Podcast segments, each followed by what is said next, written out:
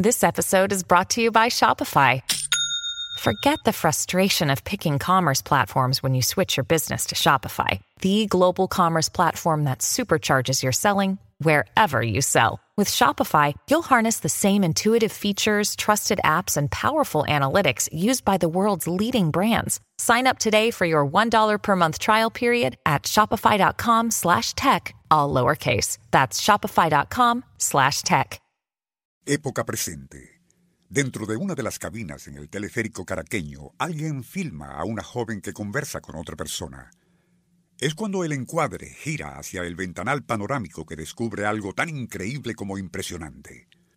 Justo al lado afuera de esa cabina, en ascenso, se encuentra un enorme y reluciente ovni.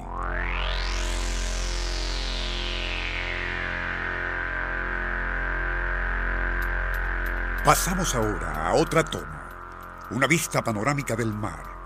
Repentinamente sus aguas se agitan y de allí emerge algo tan sorprendente como inesperado.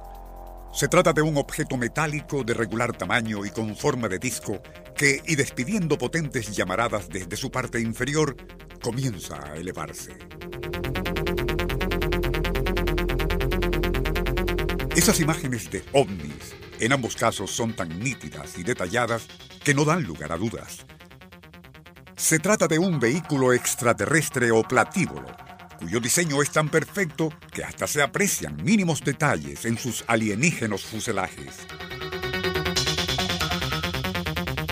Otras de esas naves espaciales suelen ser de aspecto ovalado, redondo e incluso multiforme, y se les observa en distintos sitios, como por ejemplo sobre el Cristo del Corcovado en Brasil, también la Torre Eiffel o una de las pirámides egipcias e incluso el aeropuerto de la Carlota.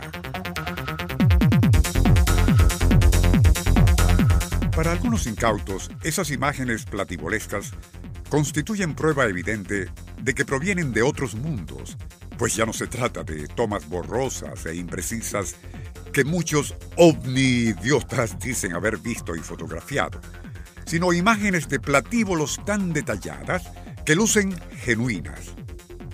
Solo que en realidad esas exóticas naves no son de invasores ultragalácticos, sino más bien creaciones de técnicos terrestres, verdaderos maestros en diseño de alto nivel, capaces de proezas computarizadas como las ya descritas, y cualquiera puede ver cada vez que lo desee con solo ingresar a YouTube en el Internet.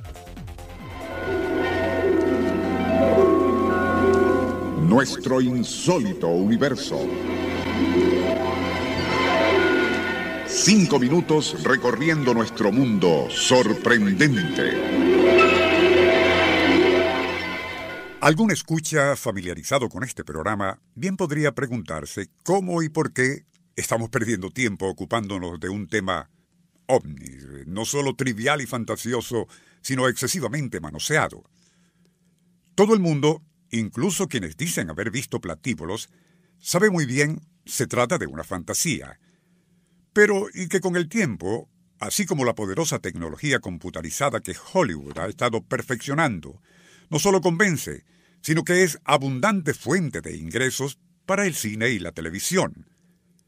Algo muy distinto de aquellas burdas naves espaciales utilizadas en viejas películas para niños de los años 30 siglo XX, como Invasión de Mongo, Las aventuras de Buck Rogers o Flash Gordon.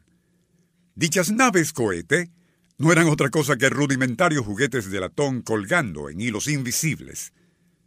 Cineastas de los años 50, 60 y 70 del siglo pasado siempre intentaron mejorar un poco aquellos ridículos artefactos interplanetarios utilizando todo tipo de recursos, pero que seguían provocando risas.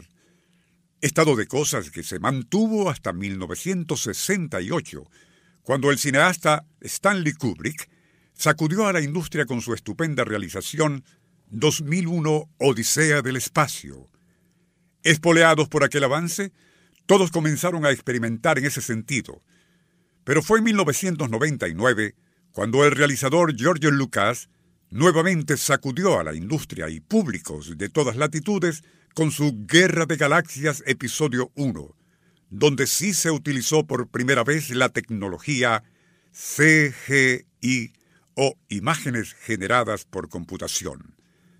A partir de allí, el resto es historia, pasando a ser un derroche de avanzada tecnología y tan impresionantes recursos computarizados que incluso ahora los emplean hasta aficionados, como demuestran esos ejemplos citados al inicio.